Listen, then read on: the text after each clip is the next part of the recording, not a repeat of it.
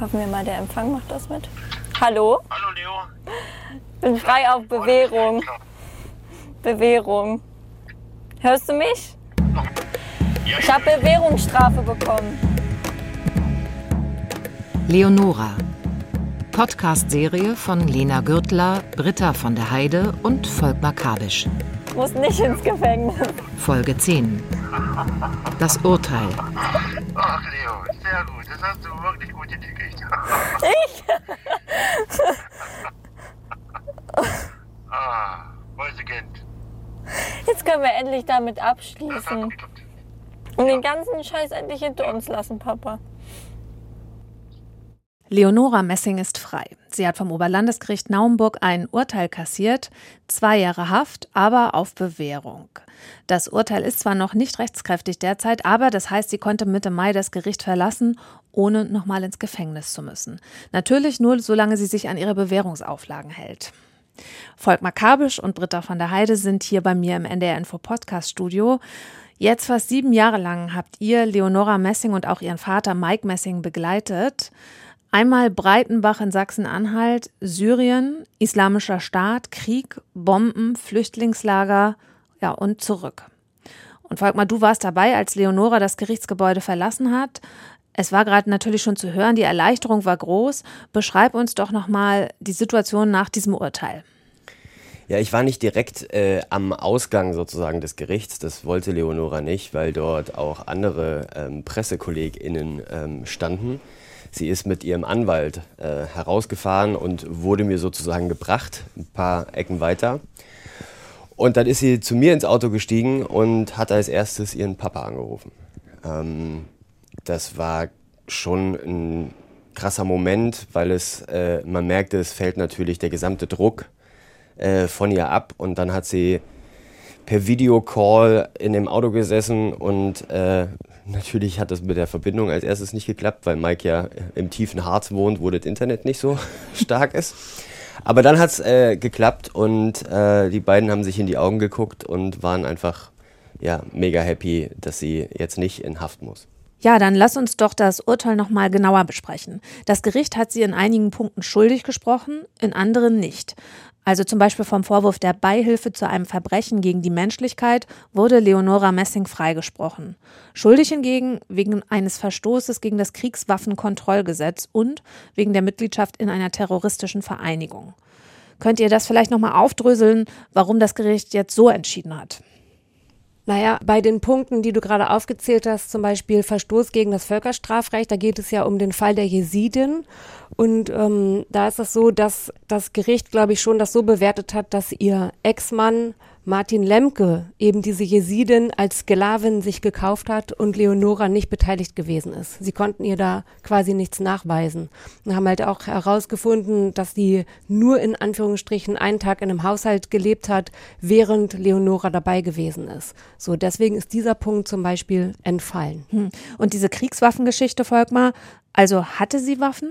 Ähm, naja, sie selber hatte keine Waffen, ähm, jedenfalls nicht nach allem, was wir wissen. Sie hat vor Gericht eingestanden, dass sie ähm, aber Zugang theoretisch gehabt hätte, äh, weil ihr Ehemann jedenfalls zwischenzeitlich eine Kalaschnikow besessen hat.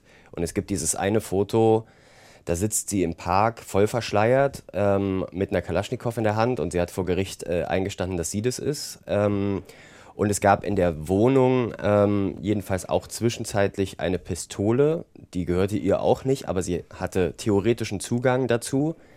Ähm, und die wurden ihr damit sozusagen zugeschrieben, nicht als Besitz, sondern eben als, die, als Möglichkeit, diese zu, nutzen zu können. Und äh, das ist ein, ein, laut Gericht eine, äh, ein Verstoß gegen das Kriegswaffenkontrollgesetz für die Kalaschnikow und gegen das Waffengesetz wegen dieser äh, Pistole. Und das sind eben konkrete Unterstützungshandlungen für äh, eine terroristische Vereinigung. Und dann ist sie eben wegen dieser zwei Punkte äh, schuldig gesprochen worden und wegen all der anderen. Äh, da gab es ja neben der Jesidin auch noch den Vorwurf, sie habe für den Geheimdienst spioniert. Ähm, da ist sie eben freigesprochen worden. Mhm. Also zwei Jahre Haft auf Bewährung. Ist das das Urteil, mit dem ihr so gerechnet habt? Also es gibt ja inzwischen mehrere Verurteilungen von IS-Anhängerinnen, zum Teil auch mit hohen Haftstrafen. Zehn Jahre, glaube ich, ist das höchste, was es jetzt gab. Also habt ihr mit diesem Urteil so gerechnet, dass sie quasi das Gericht wieder verlassen kann, ohne ins Gefängnis zu kommen? Also haben wir schon, weil bei ihr war ja der Zeitpunkt der Ausreise, da war sie ja 15 und wir haben damit gerechnet, dass sie nach Jugendstrafrecht verurteilt wird, was hier passiert ist. Auch ähm, der Anwalt hatte das so eingeschätzt, mit dem wir da im Austausch gewesen sind. Und es ist so, dass das Jugendstrafrecht hat ja zum Ziel, nicht jetzt unbedingt zu bestrafen, sondern wirklich es möglich zu machen, dass die Menschen sich dann wieder integrieren können in die Gesellschaft. Und das ist hier, glaube ich, das Entscheidende bei dem Urteil, dass sie die Möglichkeit hat, ihre Ausbildung weiterzuführen, dass sie den Kontakt zu ihren Kindern nicht verliert, sondern ähm, eben wirklich diese ganzen Sachen, die sie jetzt gestartet hat, dass sie nicht unterbrochen werden. Das ist das Entscheidende, ne, dass sie wirklich ins Leben hier einsteigen kann. Hm. Ja, also dieser erzieherische Aspekt ist eben im Jugendstrafrecht das Besondere. Und ähm, sie hat sich ja jetzt in den letzten zwei Jahren, seitdem sie wieder zurück ist, auch eine ganze Menge aufgebaut. Ne? Da gibt es eine Ausbildung, da gibt es irgendwie einen geregelten Tagesablauf mit einer Kita und so weiter. Ähm, und es wäre natürlich mit einer Haftstrafe sozusagen alles äh, für die Tonne gewesen und dann wäre sie jetzt in Haft gegangen, wäre getrennt worden im Zweifel von den Kindern, weil es nur sehr, sehr wenige Haftplätze in Deutschland gibt, wo Frauen auch ihre Kinder mitnehmen können und ähm, hätte danach äh, wieder alles von vorne aufbauen müssen. Und unter diesem erzieherischen Aspekt ist das offensichtlich nach Auffassung des Gerichts keine kluge Idee gewesen, deshalb diese Bewährung. Aber sie mhm. muss natürlich auch jetzt sich bewähren. Also das ist auch jetzt nicht ein Freispruch. Das ist vielleicht auch ganz entscheidend. Sie nimmt es jetzt natürlich als Freispruch auch ein Stück weit wahr, weil sie jetzt frei ist. Ähm, und ja auch äh, zu ihrem Papa sagt, jetzt ist es vorbei. Ja, ganz vorbei ist es nicht. Sie muss sich bewähren. Mhm. Also sie darf sich nichts mehr leisten. Und, ja. Genau, sie darf keine weiteren Straftaten begehen, vor allem eben keine islamistischen. Ähm, äh, sie hat im Grunde zwei Auflagen bekommen. Das sind ganz übliche Auflagen, nämlich dass sie sich einmal bei, ihrem, bei einem Bewährungshelfer äh, melden muss und dem Gericht äh, Wohnwechsel mitzuteilen hat. Das sind die normalen Auflagen, die man bei Bewährungen äh, meistens bekommt. Interessant finde ich, dass es keine weiteren Auflagen gibt. Also es gibt beispielsweise keine Auflage, die sagt, äh, du musst weiter an einem Deradikalisierungsprogramm teilnehmen, als wirklich auf gerichtliche Auflage. Das Gericht geht davon aus, dass Leonora das fortführen wird sagt sie auch, will sie. Aber es ist eben keine äh, juristische Auflage. Das heißt, sie könnte auch morgen, wenn sie keinen Bock mehr hat oder sich deradikalisiert fühlt, ähm, könnte sie schwupps damit aufhören. Ah, interessant. Ähm, also zu dem Deradikalisierungsprogramm würde ich gerne gleich nochmal kommen, aber folgt mal erstmal noch ein anderer Punkt. Du warst ja an diesem Tag nach dem Urteil mit ihr ein bisschen unterwegs, hast gedreht. Das kann man dann auch in dem Film sehen, der in der ARD-Mediathek steht, ja. Und ähm, Leonora spricht auch immer wieder von einer zweiten Chance und wie dankbar sie dafür ist. Geht's dir gut? Ja. Schon, aber in mir sind ganz komische Gefühle. So kann ich gar nicht beschreiben. Ich weiß auch nicht, sie hat das Urteil ja zuerst verkündet. Und währenddessen sie so geredet hat, mittendrin ist mir auf einmal komplett schwindlig geworden. Obwohl ich das hätte am Anfang haben müssen. Also, aber mittendrin dachte ich mir so, boah, ich klappe hier gleich zusammen. Aber ich habe mich zusammengerissen, um sie nicht abzubrechen. Weil ich dann so realisiert habe, so die ganzen fucking Jahre sind zwar jetzt vielleicht noch nicht hundertprozentig, ne, aber ja, diese, die ganze Zeit, auch die hier war, naja, du hast zwar die Ausbildung und ja, du machst einen Führerschein, wo ich auch glücklich drüber war, wo ich auch für gekämpft habe, aber wo ich halt immer nicht wusste, wird mir das in dem Sinne dann wieder alles genommen? War das umsonst? Bin ich umsonst jeden Morgen um vier aufgestanden, habe mein Kind acht Stunden abgegeben, um dann am Ende vielleicht doch im Gefängnis wieder zu sitzen und wieder alles zu verlieren und wieder von vorne anfangen zu müssen? Das war die ganze Zeit so unklar. Bin jeden Tag in die Schule gegangen, habe irgendwelche Arbeiten gelernt, ohne zu wissen, werde ich überhaupt den Abschluss kriegen? Keine Ahnung, aber jetzt, jetzt kann es vorwärts gehen, ja. Das ist eben nochmal nach dem Urteil unterwegs mit dir, Volkmar. Für wie realistisch haltet ihr das, dass es vorwärts geht bei Leonora Messing, wie sie ja sagt auch? Oder vielleicht anders gefragt, ähm, kann Leonora Messing das hinbekommen? Nach sechs Jahren sogenannter islamischer Staat, kurdisches Flüchtlingslager, Rückkehr nach Sachsen-Anhalt, Ausbildung, zwei kleine Kinder, eins davon sehr krank. Also kann sie das schaffen? Also ich bin da, ich bin ein optimistischer Mensch, ja. Äh, aber auch davon abgesehen, äh, glaube ich, das kann sie schaffen, weil wir haben ja gesehen, dass sie über die Jahre wirklich auch gereift ist. Sie hat unwahrscheinliche Erfahrungen gesammelt. Ähm, natürlich ist sie auch traumatisiert und muss das alles mit verarbeiten. Aber man sieht jetzt schon in den letzten Monaten, was sie alles tatsächlich geschafft hat. Sie schafft es, die Ausbildung abzuleisten. Das ist ja auch nicht ohne. Sie muss sehr früh aufstehen, sie muss das mit ihrem Kind geregelt kriegen, was bei ihr lebt. Ähm, und das kriegt sie, so ist mein Eindruck, gut hin. Und ich glaube auch, dass sie ähm, sich wirklich sehr mit der Zeit bei mir S auseinandergesetzt hat. Also allein diese Gerichtsverhandlung, was sie da reflektiert hat, auch in den Gesprächen mit uns, sie musste sich äh, darauf vorbereiten. Ähm, ich glaube schon, dass sie ähm, ganz viel dazugelernt hat, auch einfach älter geworden ist und erwachsen geworden ist. Mit Sicherheit wird es nochmal schwierige Phasen geben, das glaube ich schon. Ne? Man weiß es nie. Aber ich finde, sie hat schon wirklich ähm, viel geschafft, viel hinbekommen und hat sich auch das Ziel gesetzt, nämlich ich möchte einfach normales Leben, ich möchte Familie. So. Und das, sie hat ein ganz klares Ziel und ich vermute mal, dass sie das auch verfolgen wird klingt trotzdem für mich ganz schön übermenschlich, selbst ohne diesen Background. Sie ist so jung, hat zwei Kinder, diese anstrengende Ausbildung zur Verkäuferin, wo sie ja wahnsinnig früh aufstehen muss und so weiter. Gut, aber das schaffen ja andere auch. Also ja. warum sollte sie das nicht auch schaffen? Ne? Ähm, und die, genau wie Britta sagt, mein Eindruck ist auch, dass sie ähm, seit der Rückkehr ähm, eine wahnsinnig schnelle Entwicklung genommen hat. Äh, und nachholt, was sie da ähm, vorher verpasst hat. Und ich glaube, diese Auseinandersetzung mit ihrer eigenen Vergangenheit, was dazu führte, dass sie sich so einer Organisation angeschlossen hat und dann aber auch all die Taten und all die Dinge, die sie erlebt hat in Syrien. Dafür war der Prozess auch wieder unter diesem erzieherischen Aspekt echt maximal wichtig, weil sie sich ja mit, mit dem eigenen Geschichtsbuch, ähm, nämlich der Ermittlungsakte, auseinandersetzen musste. Und das war eine ganz harte Zeit für sie. Ähm, wo sie mir auch gerade in der Anfangszeit, als sie angefangen hat damit, äh, die zu lesen, immer sagte, ich schaffe eine, eine Seite am Tag und dann heule ich die ganze Zeit, ähm, weil das natürlich ganz viel mit ihr macht. So. Und jetzt ist dieser Prozess abgeschlossen und also dieser ähm, Gerichtsprozess ist abgeschlossen, aber der Deradikalisierungsprozess und dieser Prozess wieder zurückzufinden, der ist natürlich nicht abgeschlossen. Und Syrien ist einfach ein Teil von ihrem Leben. Ich meine, sie waren irgendwie sechs Jahre da. Ähm, hm. Ja. ja, also wenn sie sagt, was sie sich am meisten wünscht, dann ist das ja besonders eine Sache. Passt auch zu dem, dass sie erwachsen geworden ist, wie er sagt, sie will allein leben. Wie geht's weiter für mich? Ich lebe ja momentan in der Unterkunft. Ich habe ja noch nicht meinen eigenen, also noch nicht meinen komplett eigenen Wohnraum. Ich lebe zwar in einer Zwei-Zimmer-Wohnung in Mutter-Kindheim, aber mein Ziel ist es jetzt auf jeden Fall, dass ich mir eine Wohnung suche für mich und die Kinder. Meine Ausbildung will ich auf jeden Fall beenden, meine Fahrschule, die ich hoffentlich bald hinter mir habe. Ähm, und so wie ich meinen Alltag momentan lebe, so möchte ich ihn weiterleben. Also dass die Kinder weiter in die Kitas gehen, dass ich die Schule besuche, meine Arbeit und ähm, vor allem auch die Deradikalisierung weiterführen kann. Ich finde das ganz interessant, Volkmar, dass sie sagt, du hast das vorhin auch schon erwähnt, sie will dieses Deradikalisierungsprogramm weiterführen. Du hast das ja selbst schon erzählt, das ist keine gerichtliche Auflage mehr. Also sie muss das nicht machen, aber sie hat ja offenbar das Bedürfnis, über das Geschehene in Syrien zu sprechen. Und sie sagt auch, nicht nur das Schlimme, was ich erlebt habe, sondern auch, was ich getan habe. Das finde ich schon bemerkenswert, dass sie das so sagt. Ähm, vielleicht kannst du uns noch mal kurz beschreiben, worum es geht bei dem Deradikalisierungsprogramm, an dem sie ja schon teilnimmt, seit sie wieder in Deutschland ist.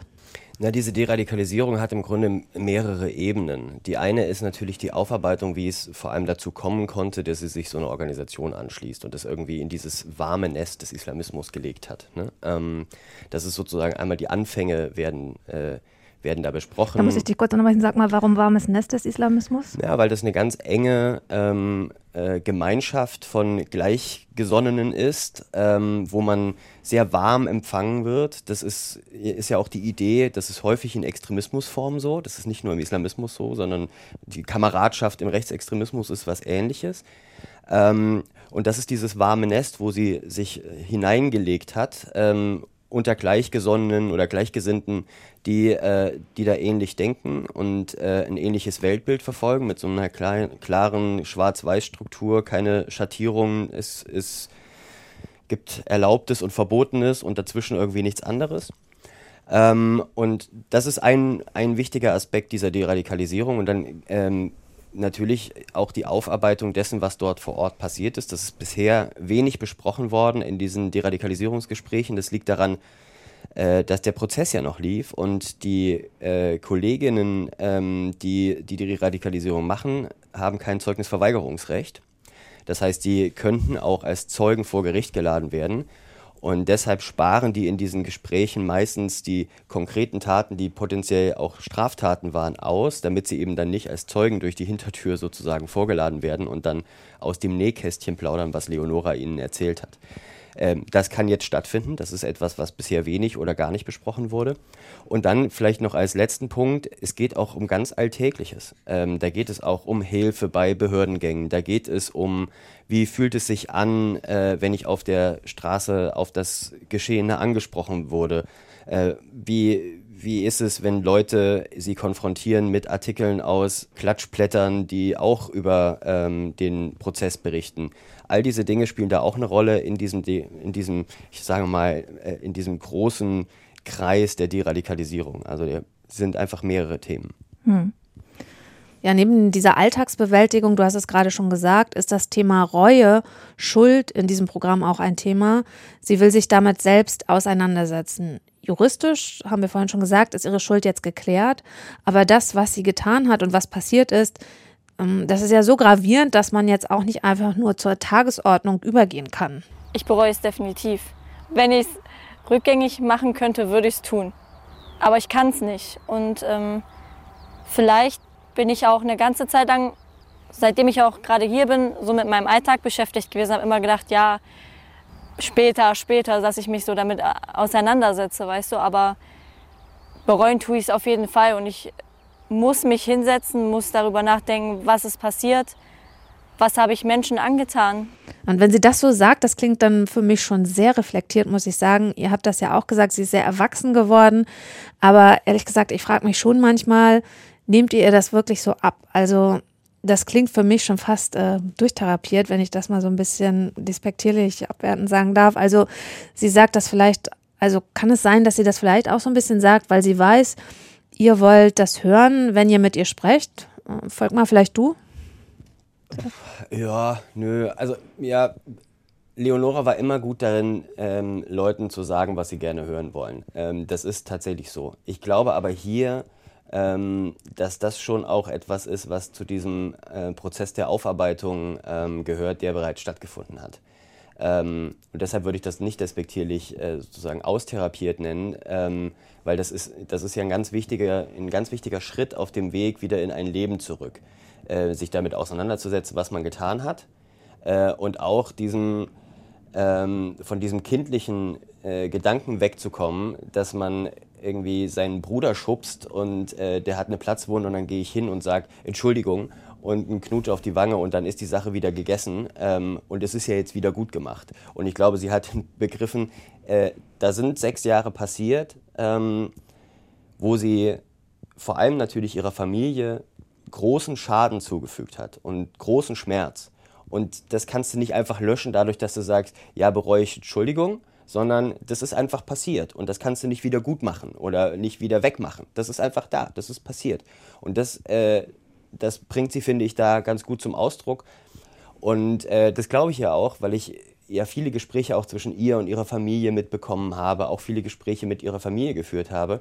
Das ist schon etwas, was sie, was sie ernst meint. Das würde ich ihr schon abnehmen. Hm. Ja, ich sehe das auch so. Ähm, da hatten wir auch neulich schon mal drüber gesprochen. Ähm, auch das, was wir vorhin gesagt haben, auch als sie sich durch diese Akten gefräst hat, sage ich mal, da hat sie ja auch immer wieder eine Haltung dazu bekommen, was habe ich getan, was habe ich nicht getan und hat sich auch dazu positioniert. An der Stelle sehe ich es, an der Stelle sehe ich es nicht. Das ähm, habe ich als absolut authentisch empfunden und dazu gehört auch ähm, ihr Verhältnis zu Mike natürlich. Sie sieht, was sie ihm angetan hat, das sieht sie absolut und gleichzeitig ist sie ja auch in diesem Ablöseprozess, den sie durchmacht, so. Und ich finde, dass sie das gut einordnet für sich und ähm, darin nehme ich auch eine Wahrhaftigkeit wahr, dass sie auf der einen Seite sagt, es tut mir leid, ich bin da auch in der Schuld dir gegenüber, gleichzeitig aber auch ihm klar macht, ich muss auch jetzt von dir weg. Ich will jetzt mein eigenes Leben leben, ich bin jetzt kein kleines Mädchen mehr. Also ich, da gibt sie ja auch dieser Schuld sozusagen nicht nach, so, sondern ist da klar. Also ich finde, sie hat da eine große Klarheit, deswegen nehme ich ihr das absolut ab. Mhm. Mike Messing, gut, dass du ihn nochmal als Stichwort nennst den habt ihr ja auch besonders eng begleitet und der hat uns, oder mich zumindest, glaube ich, auch in unseren Gesprächen, hat der mich ja die ganze Zeit beeindruckt bei dem, was er da so sagt und auch was er so für seine Tochter gemacht hat. Kommen wir doch zum Schluss noch mal ganz kurz auf ihn, auf Mike Messing, also Leonoras Vater. Die beiden leben nicht sehr weit auseinander. Sie haben Kontakt, ähm, schon allein, weil Leonora ihre Ausbildung im Betrieb ihres Vaters macht. Er hat immer zu ihr gehalten, selbst nach ihrer Rückkehr, als es wirklich schwierig wurde zwischen den beiden.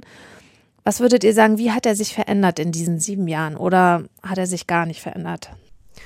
Er hat sich total verändert, würde ich sagen. Also ähm, er hat ja plötzlich, als die Geschichte schon anfing, also er lebt mit seiner Familie in Sachsen-Anhalt mitten im Harz ähm, hinter den sieben Bergen so und plötzlich hat er das Weltgeschehen bei sich in der Küche sozusagen ähm, und ich finde, was er an sich, an seiner Person erlebt hat, ist ja politische Entwicklung, weltpolitische Entwicklung, wie zum Beispiel die Bildung einer Terrororganisation hier, ähm, steht hier im engsten Zusammenhang mit, mit persönlichsten privaten Geschichten so. Das macht sich ja hier an diesem Fall so klar und das ist ja auch journalistisch das Interessante. So, aber du hast ja nach ihm gefragt. Und das erlebt er plötzlich an sich selber so.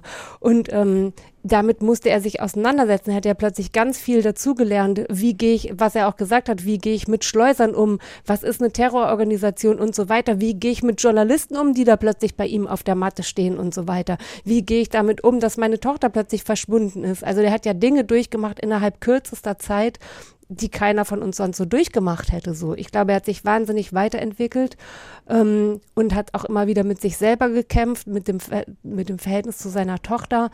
Und natürlich, glaube ich, hat ihm sein Charakter dabei total geholfen, nämlich dass er klar ist, mutig ist und dann auch selbstkritisch total so. Und ich finde, wenn man ihn so betrachtet, muss ich schon sagen, er wird ja dieses Jahr 50 oder ist er schon geworden? Ne, er wird 50 und ähm, er ist schon 50 geworden. Ah, er ist schon 50 geworden und es ist schon. Happy Birthday, Mike. Ja, und es ist wirklich, ähm, das ist jetzt auch unangenehm, dass ich das sagen muss, Mike, aber ähm, tatsächlich, er ist auch ein bisschen gealtert in den letzten Jahren. Das konnte man auch sehen. Das weiß er, glaube ich, auch. Mal sagen wir mal, man sieht die Erfahrung in seinem Gesicht jetzt so. Und natürlich hat das Spuren bei ihm hinterlassen. Mhm. Absolut. Mhm. Na gut, wir hatten mit 50 keine Falten. Aber Volkmar, du kennst ihn ja am engsten, vielleicht auch am persönlichsten. Wenn man jetzt von dieser weltpolitischen, also wie ich finde, auch sehr spannenden Frage absieht, so persönlich, hast du was gemerkt, was sich bei ihm verändert hat? Ja, also wie Britta schon sagt, der hat sich, also Mike hat sich natürlich total verändert in der ganzen Zeit. Ähm, durch diese ganzen Einflüsse, die Britta beschrieben hat, durch die Weltpolitik im Wohnzimmer. Ähm, aber natürlich auch ist da, glaube ich, so, ein, so eine ganz große Reflexionsebene ähm, dazugekommen. Die habe ich am Anfang nicht in der, in der Weise beobachtet. Aber man hat jetzt gesehen in der Situation, als Leonora nach Hause kam und ähm, es dann total geclasht ist und es einfach gar nicht funktioniert hat, dass es dann auch sehr schnell bei ihm ging, dass er sagt, ja, vielleicht habe ich da jetzt auch ein bisschen überzogen. Ähm, vielleicht habe ich auch zu große Erwartungen gehabt. Vielleicht habe ich Leonora auch zu sehr unter Druck gesetzt. Das ist, das ist ja nicht einfach. Ne? Das, ist, äh, das eine ist, Leonora geht zum islamischen Staat und bereut es, weil das ist ja irgendwie so ziemlich straight halt eine richtige Scheißidee gewesen. Ähm, aber so eine persönliche Auseinandersetzung zwischen Vater und Tochter, da dann auch ähm, die Größe zu haben, sich auch vor eine Kamera zu setzen, ähm, das ist ja, kommt ja noch sozusagen on top und zu sagen, ey Leute, ähm, ja, Leonora hatte da irgendwie einen schwierigen Start und hat das auch nicht alles so richtig geil hingekriegt, aber vielleicht war ich auch ein bisschen zu hart und vielleicht habe ich auch Erwartungen gehabt, die einfach unerfüllbar sind und, äh, und wollte da irgendwie zu viel. Ich glaube, das ist schon auch etwas, was man erstmal hinkriegen muss und das ist, glaube ich, schon auch eine Entwicklung über all die Zeit. Und ich finde interessant, wonach er sich jetzt sehnt. Ähm, nach all diesen Jahren, nach all der Auseinandersetzung, saßen wir am Lagerfeuer äh, in seinem Garten und er sagt eigentlich, ich will einfach nur totale Normalität. Ich will nicht mit Polizei zu tun haben, ich will nicht mit Schleusern zu tun haben, ich will auch eigentlich nicht mit Journalisten zu tun haben. Also er hat uns eingeladen, wir können auch mal vorbeikommen und so, ähm, aber nicht auf der journalistischen Ebene, sondern einfach um Bier zu trinken und am Lagerfeuer zu sitzen ich will einfach ganz normal sein. Und interessanterweise, das ist ein Wunsch, den Leonora genau so auch formuliert. Ich will einfach ganz normal sein. Hm. Ja, das ist ein schöner Schlusspunkt, fast für eine lange Recherche, die ihr da auch hinter euch habt. Wie blickt ihr denn zurück auf diese sieben Jahre? Ich habe gefragt, hat Mike sich verändert? Hat euch diese Recherche auch irgendwie verändert? Ich glaube, was man sagen kann, ähm, da mischen sich verschiedene Ebenen so. Ne? Ich glaube, für uns beide wird es gibt ja so Geschichten, die man macht, ähm, die hat man gemacht und so, die verschwinden dann auch wieder. Aber diese Geschichte wird natürlich niemals verschwinden, ähm, weil sie einmal einen enormen journalistischen Gehalt hat, also Weltpolitik in der Küche oder Wohnzimmer, ähm, was wir an diesem Fall sehen konnten.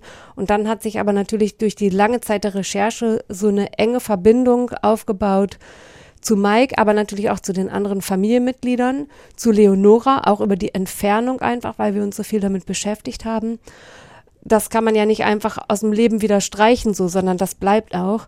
Und diese Geschichte, weil wir nie wussten, auch von Anfang an, wird es Leonora überhaupt überleben? So, es gab ja dramatische Situationen, wo wir davon ausgegangen sind, wo wir Mike erlebt haben, weil alle dachten, sie ist tot. So, das war wirklich hochdramatisch. So, da haben wir natürlich auch mitgelitten einfach. So, und wir wussten nie, was kommt dabei raus. Und wir sind auch sozusagen für den Sender, sage ich mal, immer wieder ins Risiko gegangen, weil wir wussten ja gar nicht am Anfang, was wird es überhaupt mal eine Geschichte zum Beispiel? Werden wir irgendwas überhaupt veröffentlichen? Und ich finde auch für mich persönlich, ich habe auch noch mal drüber nachgedacht gestern Abend, dass natürlich auch Volkmar und ich und auch Amir, den man jetzt nie hört in diesem Podcast, aber der auch ähm, auf vielen Reisen mit dabei waren. Es schweißt einen ja auch zusammen so. Wir haben so viel erlebt. Wir waren in Syrien, wir waren im Irak, wir waren auf diesen Drehreisen zusammen.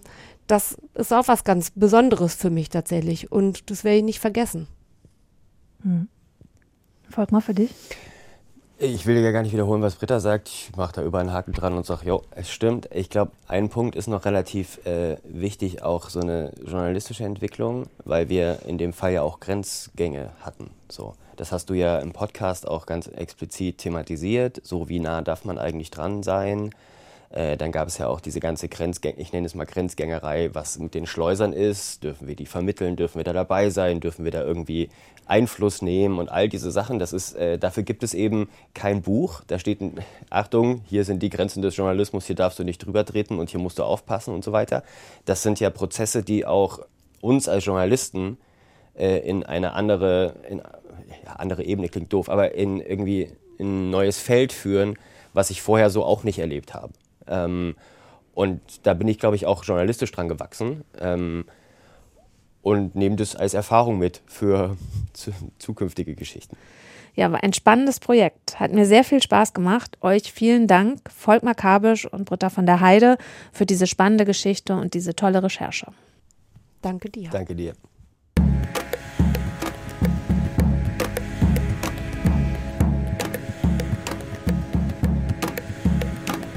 Leonora Podcast-Serie von Lena Gürtler, Britta von der Heide und Volkmar Kabisch. Folge 10. Das Urteil. Redaktion Ulrike Thoma und Thilo Guschas. Eine Produktion des Norddeutschen Rundfunks 2022.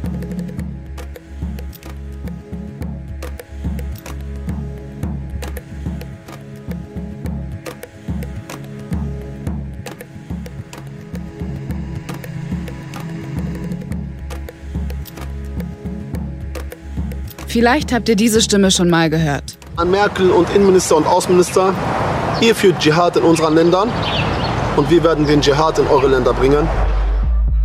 Es ist die Stimme eines Mannes, der Mitte der 2010er Jahre wohl der bekannteste deutsche Vertreter des sogenannten Islamischen Staates ist. Er selbst nennt sich damals Abu Talha al-Almani.